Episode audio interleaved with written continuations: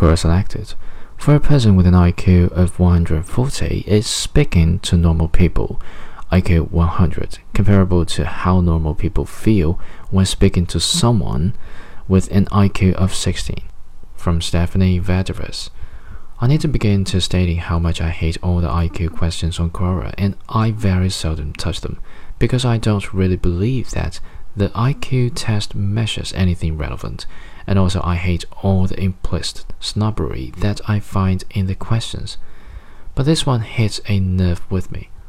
I am not going to tell you how high my IQ was measured as a child.